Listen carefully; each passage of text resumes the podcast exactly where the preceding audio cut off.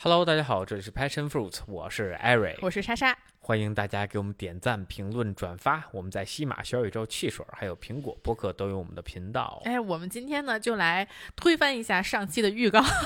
本来我们做了一礼拜非常详尽的这个关于吃补剂的相关的东西，但是呢，就在昨天晚上，突然间我们两个开始讨论今年我们要去哪里旅游，然后就发生了一系列非常。激动到睡不着觉的，真的就是不眠夜，真的几个不眠夜过来。对，总而言之就是我们决定今年呢，因为带着 Lindsay 嘛，想出去玩一趟，然后就想说再去坐一次游轮。对，因为整体感受上呢，像跟爸妈呀，还是跟小孩儿啊，就游轮比较适合，它比较稳定。嗯。然后上面还有托管服务，然后呃，而且吃的也好，也比较休闲，不会很累。对，整体来说，呃，听上去比较理想。对，然后呢，所以我们就通过了昨天晚上和今天一天的 research，我们就想跟大家非常激动的分享一下我们对于游轮的一些见解。因为游轮呢，基本上大家都是要提前半年去订，价格才会比较合适。对，很多游轮要提前一年甚至一年半，然后提前去去预定这些游轮，尤其是你要做一些比较热门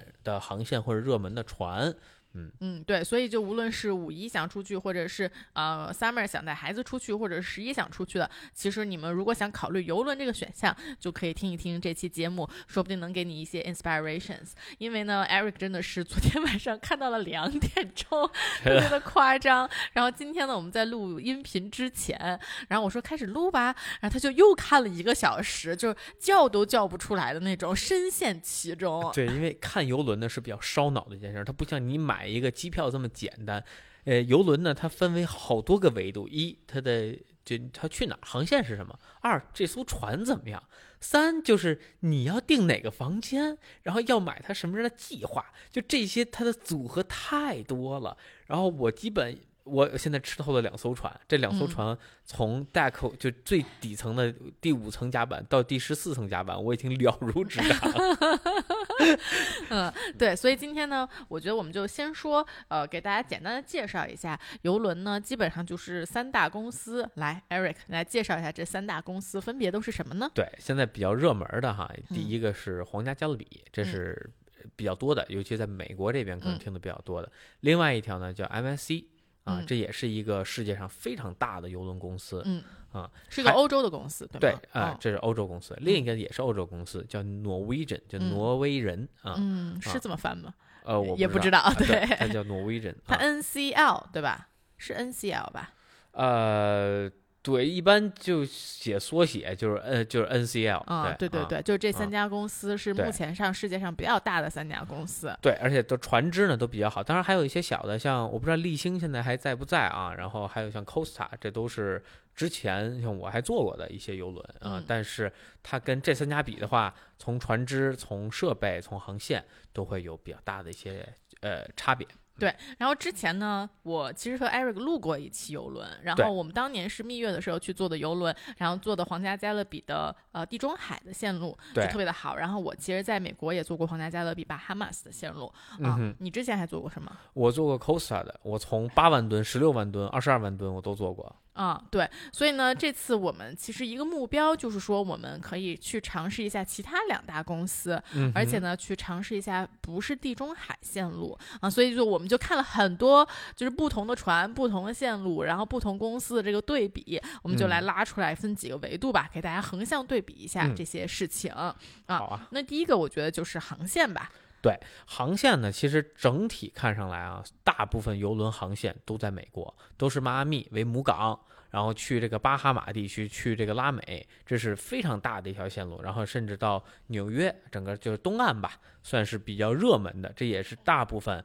世界上最好的游轮都在这个地方。一方面就是它全年都可以出海，它没有任何季节性限制，而且像 MSC。和这个 Royal Caribbean，它有自己的岛。嗯，对的。每个人每家公司都有自己一个。MSC 的岛是什么呀？就是它叫什么什么什么 Royal Yacht，呃，什么什么 Club，啊，我对，我知道 Royal Caribbean 的叫 Coco Bay。啊，对，对吧啊，那个我忘了它叫什么，反正也是叫什么，就是跟它那个就对，就是一个岛，啊然后那个岛呢，就全是这个，就每天有一波儿 这船上的人上这个岛就啊好多波十波艘船都停在那儿。啊，对，但是就一啊般就是那种，因为南美那个那个地区，呃，那不算南美，拉美那个地区，其实就沙滩特别好，，对，然后就是就在那儿躺着那种。我觉得其实呃，美国的路线多也是因为美国是一个更大的坐游轮的人群吧，就他们特别喜欢去做这件事儿。对他们爱消费，所以游轮公司在那边都挣钱啊、哦，他们还还给小费，，对，然后本身呢船票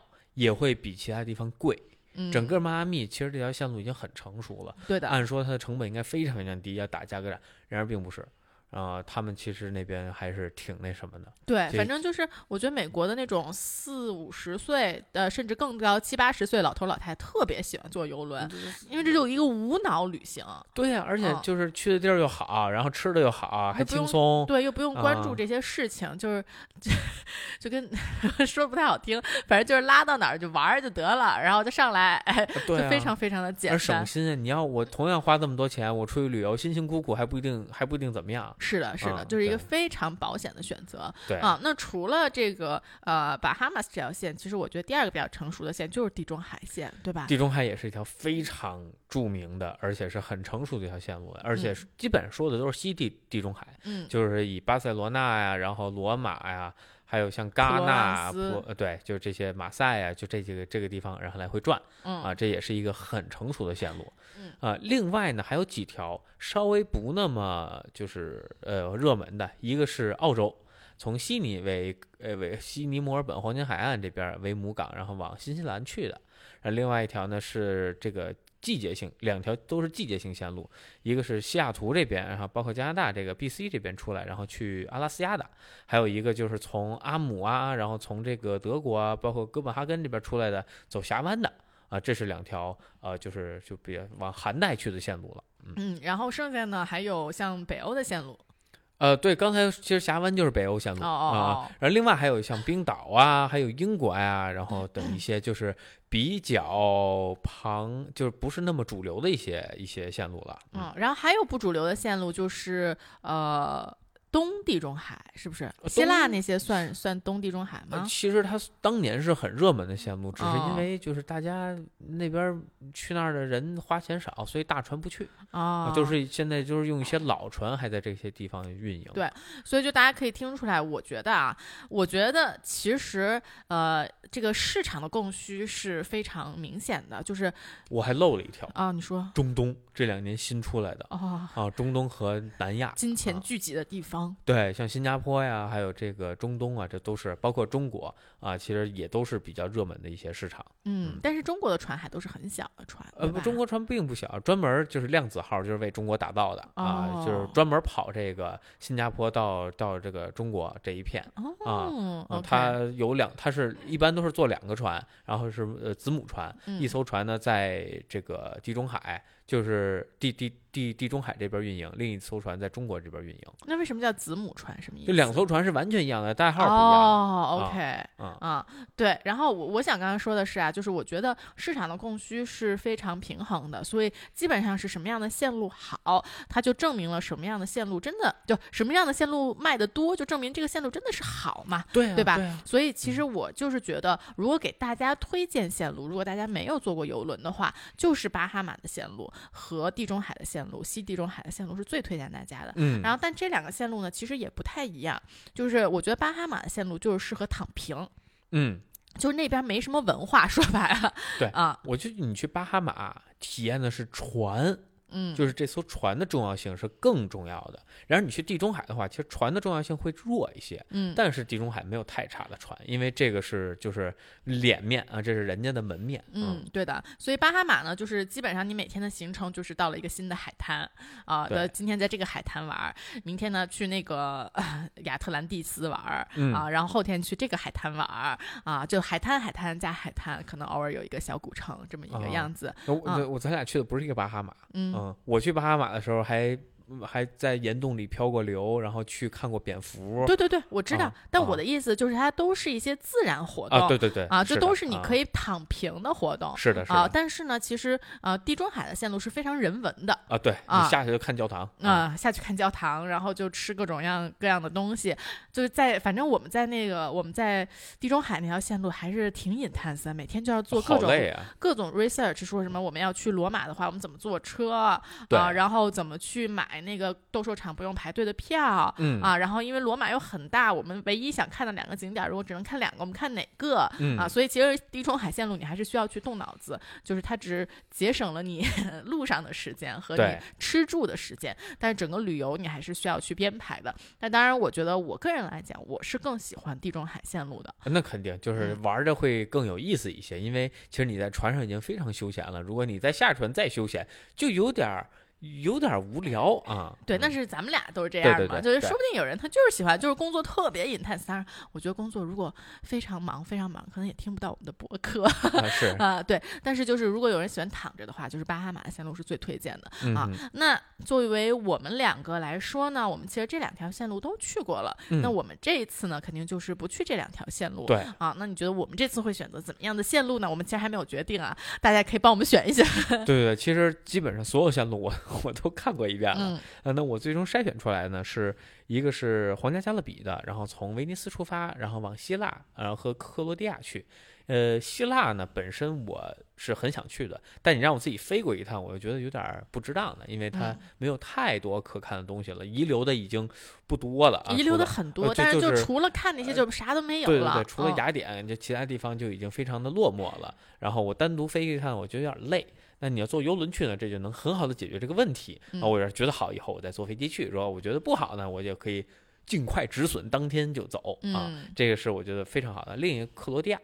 克罗地亚呢，就是这个也是一个这样的存在。哎，对对对，就是嗯你，就因为它相对来说被宣传比较多了，然后又感觉有点网红。我嗯其实很多年前就一直想去克罗地亚，但我一直没迈出这一步，就是因为你在欧洲有太多的选择了，克罗地亚显得没有那么的重要，它就是一个捎带手的事儿。所以能坐游轮去，我觉得这对我来说是一个特别好。我知道了，就是游轮上这些都是你的 second choice，就是都是你的二手选择，所以你把它们聚集在了一起。对，然后用船带我去，那这个是一个最最好的一个方啊，式嘛。对，我觉得这也是一个思路。其实就是地中海线路也是这样的，就是巴塞罗那、马赛啊，其实这些都是一些可能，比如说你去法国玩，你可能也不会去马赛玩，吧？对吧你去意大利玩也呃不，你去呃西班牙玩也不一定会去巴塞罗那，它都是这些比较嗯边缘的地方，确实就挺好玩的。对嗯对对对啊，然后另外一条线路呢是北欧。其实嗯我去过北欧，我也去过峡湾，我也坐过船，但是呃，我觉得北欧这条线路呢，如果能坐一艘更大的船去，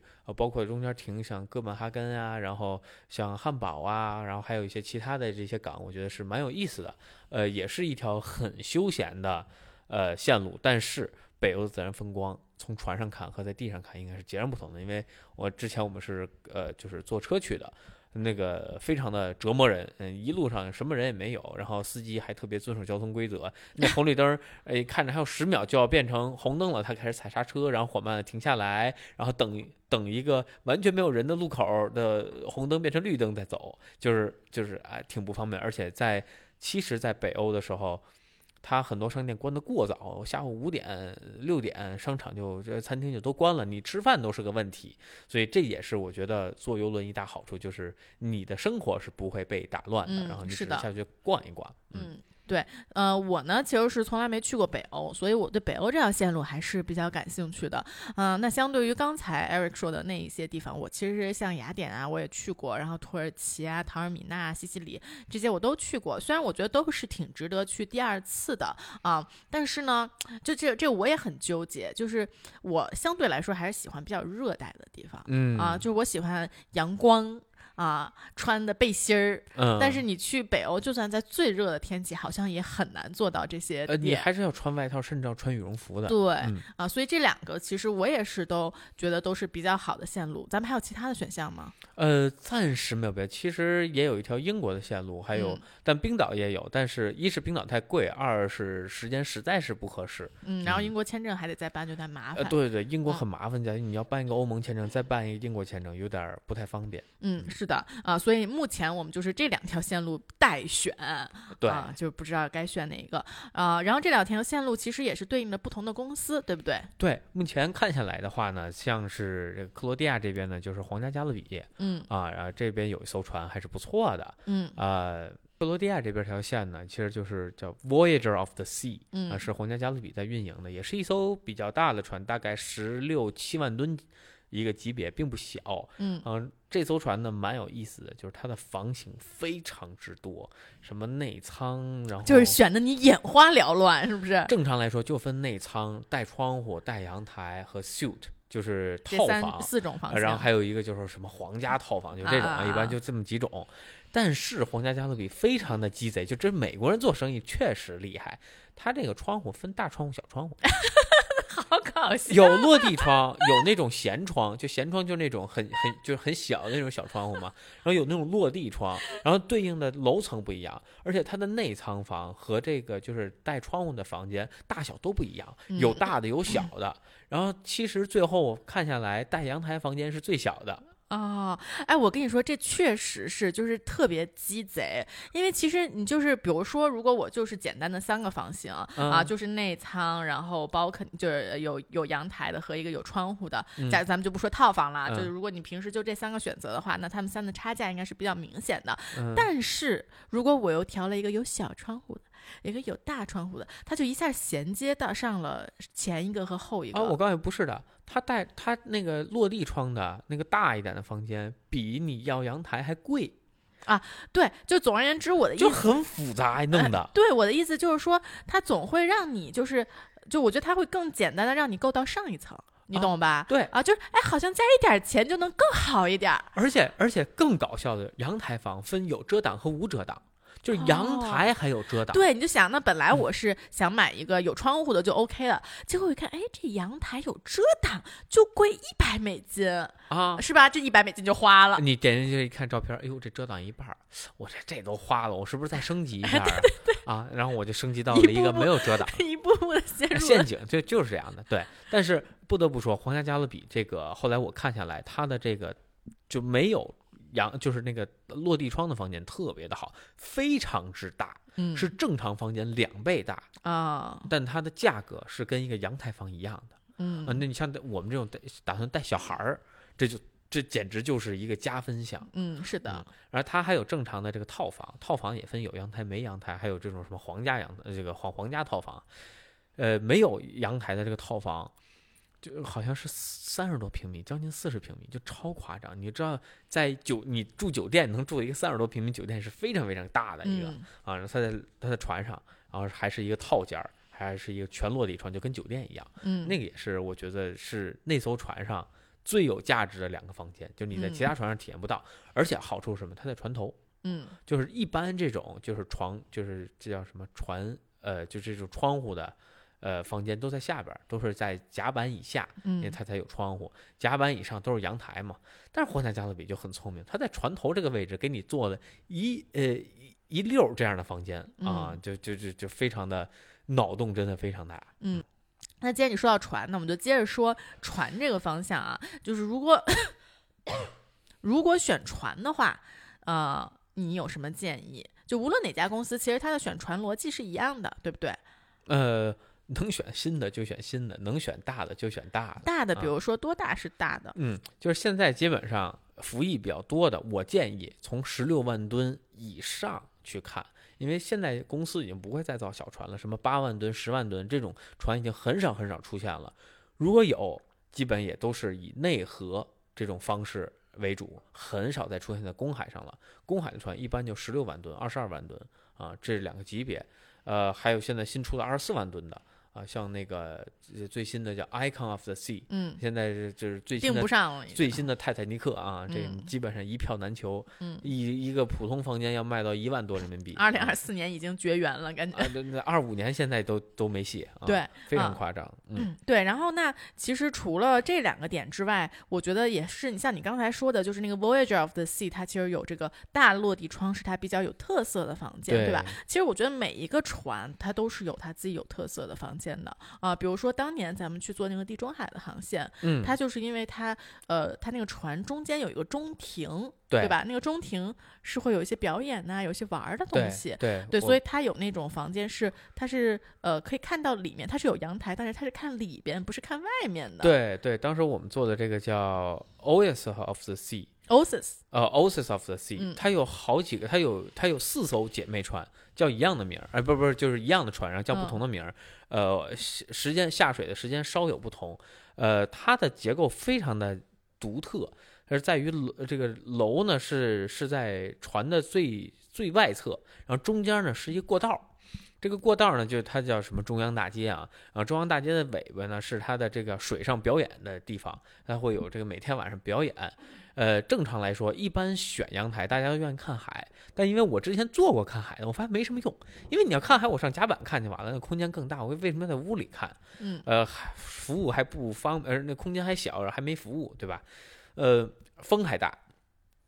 所以当时我看到它有这个中央大街的这个阳台，我觉得这个更好，而且它比外边便宜。嗯，这是特别奇怪的一件事儿，就是要我我个人看来，对内要比对外贵，因为一就是呃，当然你没有隐私可言啊，嗯但是你看的东西更丰富，而且还没封啊，相对来说你阳台可用性更高嗯啊。你真是在外边儿，你像我们那个五月份在地中海非常的冷，你根本在阳台坐不住。嗯，是的，嗯对。那这个咱们刚才说了，咱们这个土耳其塔尔米纳这条线的船，嗯那咱们北欧的那个船呢，你再给大家介绍一下有什么特点，然后房型什么的。对这个每家公司呢，呃，特点真的差别很大。MSC 这家公司呢，就没有美国那个公司那么的鸡贼，对，就就是北欧这条线是 MSC 这家公司，对啊它就非常的呃，就是规矩，就每一个房型就这么两两两种吧。嗯，嗯，内仓房就是一个是带屏幕的，一个不带屏幕，就是假窗外啊假窗户，真的它给你实时直播外面的画面。哦，真 对，搞笑这要这？要每人多收一百美金。我都不知道还有这种服务，啊不是，它是一个内舱房，它没有内舱，没有窗户，然后呢它有一个电子屏幕，然后可以给你播外边的场景，这玩意儿多收一百美金。我觉得这挺好的。说实话，要是你想住那个带窗户的，你不如住这个。没有啊，你不想看，还可以给它关了。没有？我觉得内舱挺好的，就是我就直接内舱就完了。嗯啊，然后呃呃，它它呢就是按照每个房型的大小来分，那它很明确，就是带窗户的房间是最小的，嗯呃，要不就阳台，要不就内仓，这两个是一样大。阳台和内仓的室内面积是一样的，阳台只是多了一部分阳台面积而已。嗯，所以其实对我来说，那这阳台房意义就不大。特别而且是北欧北线欧啊，太冷。了。，对，所以那其实我觉得内仓就挺好。而且我一直觉得带小朋友出行，阳台是不安全的。呃，对，我也想过这一点、啊，所以我其实看了很多这个是封闭的。嗯。呃，另外这个 MSC 鸡贼的点呢，跟它不一样的是在于它有一个叫呃 Royal Yacht Club 啊，它有一个这个算是它的呃这叫行政呃行政楼啊吧，行啊政酒廊。啊，，对，它这个酒廊呢是比较丰富，从这个呃餐厅到休闲吧到这个浴场、泳池都是完全独立开的，嗯，所以你住进了这个行政楼层，那你就可以享用它的这个行政的这些设施。对啊，但是它的价格更高，它还有这个就就叫行政内舱房，我说对这，就是它行政楼层基本上所有房型都有，然后都是翻倍的价格。啊没没有没有窗户的，只哦能是内舱、啊或者就是套房，啊，对对就，就这两种。但啊反正就都是翻倍以上的价格啊，对对啊是的啊，然后呢，它这个就不好选了，因为它的其实啊，呃，你要说它的套房是不如皇家加勒比套房好的，一个是面积方面没有皇家加勒比大啊，皇家加勒比人家有那个两个两个那个卧室的那个非常非常好的一个房型，这边就没有，它只有跃层，跃层对于。爸妈来说，人那么大嗯岁数还得爬楼，每天晚上睡觉，我都不想爬楼。对呀、而且你要带小孩也是，你小还得爬楼，这小孩可能兴奋哈，但是也嗯不安全。对，然后他那个阳台弄得豁大，那豁大阳台在北欧一点用没有，是的，啊嗯，所以就是其实就是套房房型这房型选择其实很单一，嗯，嗯然后也很一般，但是它的这个行政酒廊看上去是非常棒的。对，我们嗯既然说到这个行政酒廊，我们就来展开说一下。就因为这个事儿吧，就是如果是我和 Eric 从来没有经历过这种所谓的行政酒廊，我们可能也觉得这骗钱的，就是这种感呃觉。对，是的，但是呢，就是因为我们上一次跟我爸妈一起去游呃地中海的时候，当时我爸妈订了一个套房，然后当时是皇家加勒比这个公司嘛，那皇家加勒比这个公司是没有像行政，它也有是吧？它它它是这样，它是分成三个级别，普通、啊普通人一个，啊然后它的所有的套房可以去它的套房这个俱乐部，啊！然后如果你定了它的那个更高一级别的，可以进另一个俱乐部，啊但是呃，就是每其他都是混在一起的，对对对没有那么多的差别。嗯所以呢，我们就是上一次旅行的时候，就是享受到了这个我我和 Eric 蹭了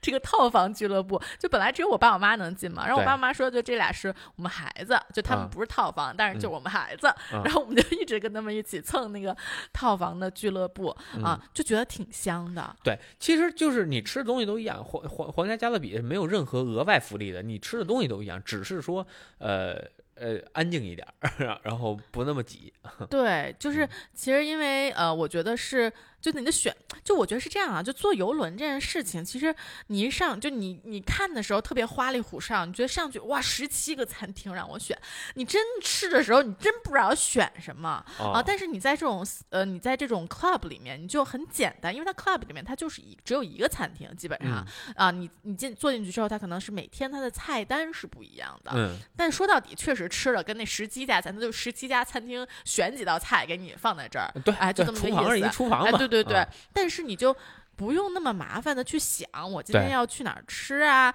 或者你也不用去不用呃抢抢桌子，对哎，这是最大占座位什么的这嗯。些点、啊，就很简单，而且呢，那里面也会比较安静一些，对。啊，有的人给你做一些服务啊，所以我们当时就觉得，哎，这个 club 还挺香的，说实是话，的，是的啊，，嗯，所以我们这次 MSC 才看到了这个他们的这个行政的 club，我们就觉得，哎，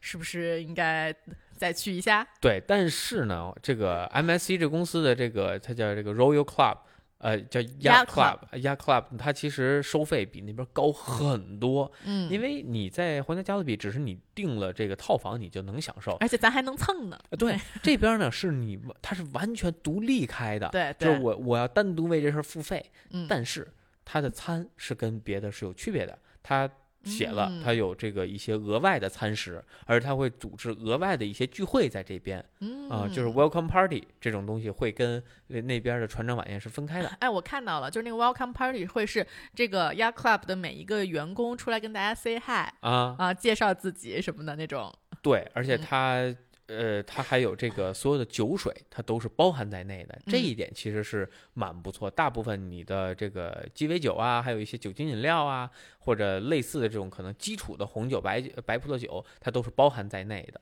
啊。我觉得这一点是对于如果你爱喝酒来说，那这个太香了，因为你在游轮上酒的消费其实并不低，你嗯基本上买一瓶葡萄酒也要大几下面十美金，下面两。倍的价格也差不多对吧你至少大几十美金 或者一百美金左右是比较合理，而且你想，我都旅游了，对吧？我不得就这船长晚宴，我不得开瓶好的，能开个一百多美金的，对吧？你可能开两三瓶酒，你就这个价格就出来了。所以从这一点上讲是比较香的，但是咱们就我是不怎么喝，嗯，所以这个对我来说就完全都是累赘。哎，你说到这个，我觉得咱们就一定要给大家科普一下。其实虽然说坐游轮看起来像是 all inclusive，看起来像是一价全包，然而，哎，坑很多。对，就是它里面其实有特别多隐性消费。对，比如说你要是正常订一个房间上去之后你是没有网的，你要单独去付费上网，嗯这个大概一个就是一个设备应该是一百多美金啊嗯，，这个价格不是这真的是非常贵，你可能是陆地一年的网费，你也觉得上面用那个一一周，嗯对。然后这个呢，听说啊，跟大家说一个小道消息，但我也没试过，就是好像如果你买给安卓的话，安卓是可以开热点的。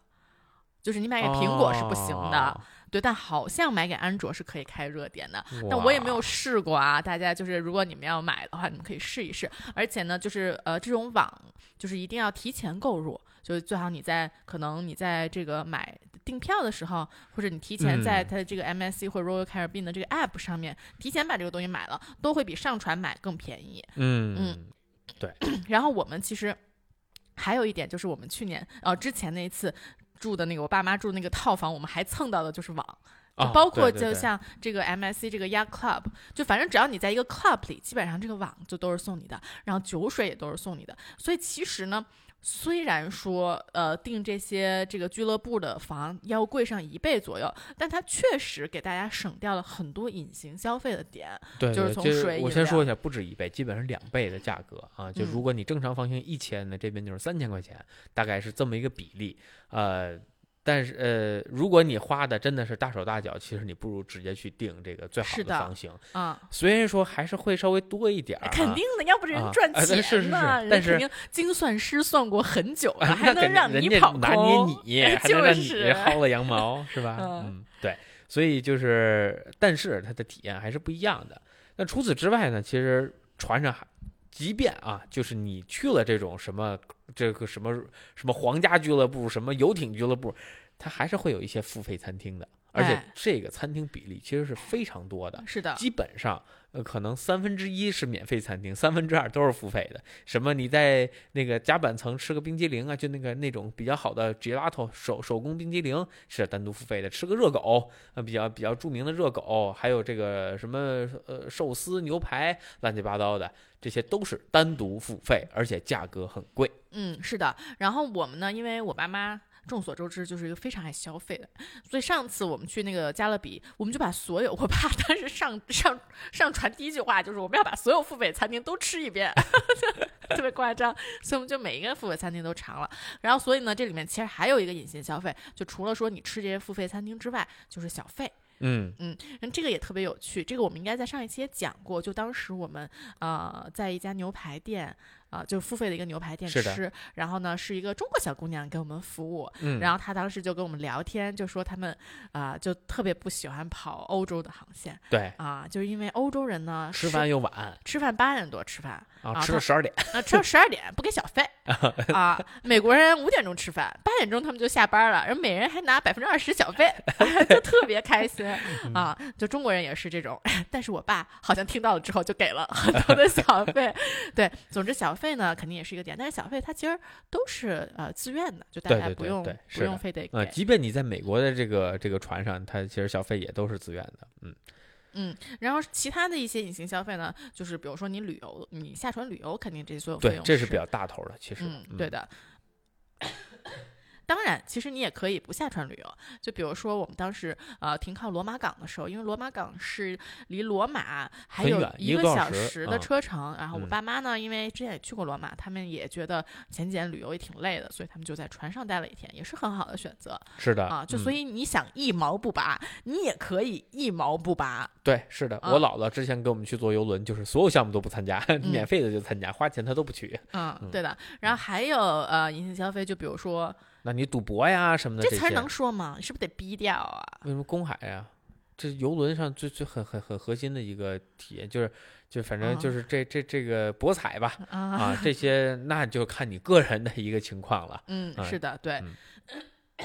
然后其实还有一个花钱的地方啊，这个是我今天做了很久 research 的，就是呃小孩儿，就是为嗯什么我们要去呃游轮呢？就是我听说游轮是可以托管宝宝的。嗯啊，但我今天也看了一些不同的，啊、就是不同的公司、不同的政策。就先是呢，就如果大家现在想带宝宝去，就小朋友去坐游轮是一个非常划算的时候，就。之前好像只是说大部分的时候，呃，是两岁以下的小朋友不收钱，嗯，然后现在因为可能他们在做 sales 或者怎么样，竞争激烈。嗯、竞争激烈，就十二岁以下的小朋友都不收钱。啊，所以就就我觉得这个对于小孩来说还是挺划算的一件事，但当然他好像会收一些税费之类的，就不是很嗯多。嗯然后呢，呃，我了解到的就是 MSC 这家公司，它其实啊、船上都是有 baby food 的，嗯啊对，它是有专门的厨师给你做这个婴儿食物。而且呢，就是它还可以，就如果你有 baby 的话，啊、它还可以就是给你的房间送牛奶，因为、嗯呃小孩小朋友他不一定是在开餐的时候才喝牛奶嘛，他可能喝的会比较多啊，他就会呃不定时的去给你送牛奶，然后当然也可以提前预定婴儿床这些啊，嗯这些服务都是有的。然后呢，就是这个托管服务，托管服务其实我看下来啊，是 Royal Caribbean 的更好一些。那肯定它是全天的，基本上。对啊，但其实都是呃，呃但 Royal Caribbean 它虽然是全天的，零到它是六个月到三岁的宝宝是要收费的嗯，啊，是六个小时一美金，然后晚上八点之后好像是六个小时啊不不不六美金一个小时，sorry，、哦，吓死我了！嗯六美金一个小时我，说我不下船了。对，然后啊八、点之后好像费用会更多吧，嗯然后呃 Royal Caribbean 三岁以上的组别就去托管的话，就都是免费的。哦啊，就所以如果是三岁以上的，其实是更适合去坐游轮的，就既既不用花钱，又可以把它扔掉。你们想象一下，天哪，你就是旺旺旺仔之旅。是的、嗯啊。然后呢，他们还有一个呃，就 Royal Caribbean 还有一个特别搞笑的，就是它其实十点它都可以，它可以十点托管到半夜一点。You guess why？它就是为了让让你去赌博，对，就是两头赚你钱，看见没？哦就是他十点之后还是收费的，你知道吗孩？子不睡觉吗？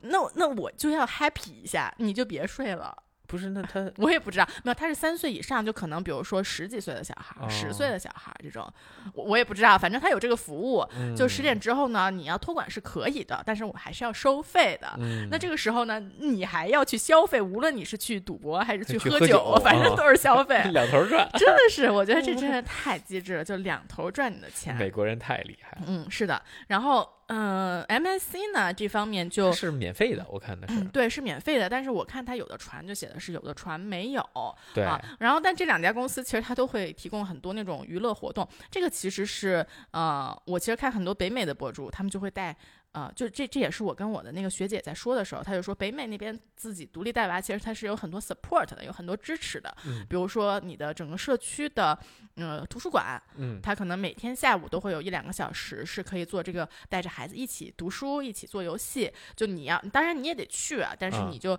第一是有人 guide 你，你可你有人指导你，你该怎么去跟宝宝玩儿。另外就是宝宝就其实是。呃，他的注意力是在老师那儿的，你只是陪一下啊。那其实我也是挺期待这个东西的，就这个是在两个船上也都有的，就它有一些可以带着大家一起去玩儿的这么一些游戏。是的，而且像 MSC 这边呢，它托管是免费的，但是它托管时间是非常少的。对，我看到基本就是早上八到十是一个时间段，然后下午的四到六，然后还有晚上的八到九，就是它有可能表演的时候，它嗯会接受你的托管。呃，其他时候你是不能拖在他那儿的。嗯，是的。然后呢，呃，但是我还看到了他们还有什么，就是就是给你什么睡眠的这个 schedule，就是睡眠安排的一个服务。我也我没太仔细的看他啊，写你说的写得很订房的时候是吗？不是，就是他在这个儿童中心有一个，就是就是什么睡训睡似的，跟那种应该是要睡小觉吧？是啊，我不是对，好像是那个，反正有这么一服务，他写了，具体的没有解释。嗯，对。然后 MSC 也是三岁以上呢，也都是免费的托管。然后 MSC 其实还有标注，就是它可以免费借玩具，就是那儿所有玩具，你都可以借，借回去你自己玩儿啊。然后我还看到啊 Royal Caribbean 以前是有 in room babysitting 哇啊，他就是他有在你的房间帮你带娃这个选项，但现在好像也没有了。但我觉得这个简直了，他就说他没有的原因，就是因为他觉得他不能提供呃非常可持续的，就每个就质量又高，每个船都有这种特别质量高的啊这种没那么多人对对对啊对对，呃，但是我当时觉得我这绝对收费巨高，我跟你说，肯定很赚钱。哇哦，这真的是太厉害了。对，就是 Royal Caribbean 真的确实是很会赚钱。嗯，嗯，总之呢，反正我觉得带小朋友啊、我们的目标还是等 Lindsay 会走了之后，我觉得带他出去就会更方便一点。是的等他，会走，稍微会说话了一些，然后带他第一次呢去坐游轮，无论能不能托管吧，我觉得其实有他一个自己玩的地方，然后我们呢也能呃整个其实行程不用我们那么的去担心，我觉得也无论如何都会更轻松一点。是的。那我们最后再说说在船上咱都能干点啥？哎呦，那这事儿可多了，而且这也是挑船很重要的一点。我现在看一艘船是不是够好，我就看它有几个滑梯，为什么 就是滑梯越多，代表这船越新，而且这个每艘？That's the trend。对呀、这是我们的流行趋势，是不啊，是？而且不光滑梯，现在内卷到什么程度？呃，现在这个船上要有卡丁车，啊，有冲浪，有蹦极。啊，咱们上次那就有冲浪，对啊，那就嗯是很早年的，就是刚开始就是有冲，先是有篮球场，然后有冲浪、攀岩攀，那都太太早了。啊，还有那个 zip 嗯 line、那个滑滑索，那都太早了，那都啊不像。后来呢，就是这个就就是在上面能蹦极，就是他那个就往拿气儿吹的那什么 skydiving，就那哦个、我不知道，呃，就那个在一管子里，都跟我无啊缘哦哦哦，我懂你这样说什么。呃，还有那个像那不是蹦极，那就是跳伞训练的那个啊，东西，吧？对对对对对嗯对对对。然后还有那个像那个量子号上有一个大球，可以把你弄到那个船外边去，然后环绕三百六十哦，度我看看那个，了那个，对吧？还有 这种这特 fancy 的啊啊，然后那还是那还是免费的啊啊，然后就出现了滑梯，就开始一个比一个大，先是从先是就是那种比较小的滑梯哈，就那那个两层楼高，，然后现在都是那种绕船五周的那种，特别快，老夸张了，从那个十四层甲板滑到六层甲板，然后绕特别多圈，啊真的跟你打蛇一样。对对对，这事儿就从迪士尼开始的。哦，真的啊，迪士尼游轮开始做做滑梯，因为它主要给小孩儿的嘛，而且它嗯那都是拿水，就是跟漂流似的，让你围着那船转来转去的。嗯，然后其他公司开始效仿，发现这玩意儿不光小孩玩，大人也玩，啊是然后越做啊越刺激。然后现在上面最新的那个 Icon of the Sea 上面还有大喇叭，啊，就都到这种程度，就是大概有十几条滑梯线在一个游轮上，我觉得真的是非常的夸张。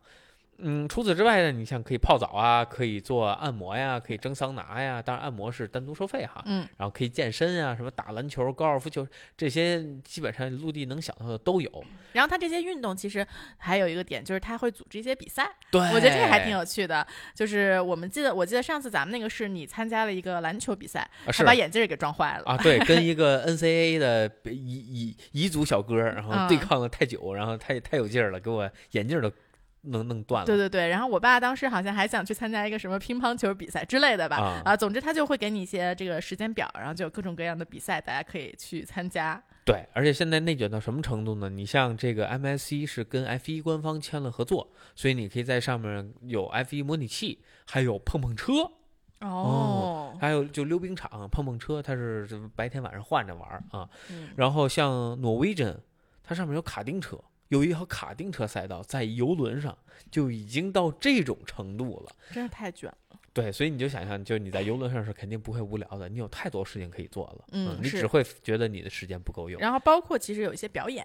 啊，他晚上有各种各样的表演，打对对对成人的、小孩儿的，还有像脱口秀，嗯还有到晚上酒吧还会有这个呃就是现场的演出啊、嗯等等吧。嗯，对，我记得我们当年就看了那个猫的那个歌剧，啊，嗯音乐剧，就还挺不错的。虽然肯定没有说你在呃这个陆地上买票看那些那么精彩，但是我觉得就是呃作为一个免费的项目，它还是挺好的。对，作为我这种看不懂来说，我觉得都都还可以。对的啊、嗯然后呢，呃，其实我觉得当时咱们还用到比较多，就我爸妈用到比较多的是，一般它船上都会在比较底部的时候有一圈跑道嗯，是啊、就是如果想跑步啊或者想散步的这种，其实也是一个非常非常好的一个片区域，嗯嗯。然后作为我来说呢，就是它的健身房，所以基本每艘船都很，大。呃，对，每艘船的健身房我都会提前呃通过视频、通过图片去看你都不是。健身，你都不是坐船了，你住酒店都得先上网去搜健身房长哎什么，样这。我跟你真的，我这就是计划都写好了，我再进去。嗯，嗯，所以其实事情挺多，而且现在还有很多这船上还有健身课。我其实就当年就在一艘游轮上知道我自己是平足，它上面有专门讲这个课，哦，然后让你踩着脚印儿，告诉你这个怎么弄。当然，它的目的啊，就也是皇家加勒比的，它目的是为了呃卖你那个鞋垫儿，那个足弓支撑鞋垫。哇塞，奸商啊，简直！我都惊了，没有一项是没有背后要收钱啊，的。对啊，特别厉害嗯啊。对，他就，然后当然他除了这个这种课，还有什么健身课、什么瑜伽课、什么动感单车，就是各种各样的项目，嗯，反正是蛮好玩的，我觉得。嗯，然后呢，我还要提醒大家一点，就是我觉得在船上真的特别容易吃多。不是不是容易是一定吃多。然后就很多年前啊，就当时那个 Costa 游轮第一次来中国的时候，我去做，而大家都说基本下船长十斤，真的啊没长到十斤，说明你没玩够啊。就是因为它那个，我觉得它就是那个餐厅的布局也特别的奇妙。就你大的餐厅吧，都是在正儿八经餐厅，但是呢，它那些玩乐的地方，都有小吃店，哎，对，而还都免费。哎，你玩着玩着，哎，旁边就有一打冰淇淋的，呃，就来一个吧，啊，啊然后再玩一会儿，哎，这还有个卖热狗的，然后就就真的是一天到晚一直在吃，就是他这些小店吧，弄的分量也都不大。你说一个热狗，他有的给你弄的那那那那种迷你迷你型的啊，然后这边弄一角披萨，那边弄个冰激凌，这边再弄个果昔，你这就走这个船一圈啊，就吃了四顿，哎，真的真的是这样的。然后每一餐那个菜量之大。就真的是第一天啊，我记得是大家把所有的 menu 都吃下来了，应该是五道菜还是七道菜的。嗯，然后第二天开始，慢慢的就越吃越少，最后到最后就要一头盘儿。最后一天对，真的是这样的，就是一开始上去的时候都特别的新鲜，就所有东西都想尝。啊，啊，然后就还来回你我尝你的，你尝我的，最后一天就恨不得两人 share 一道菜，实在吃不动了。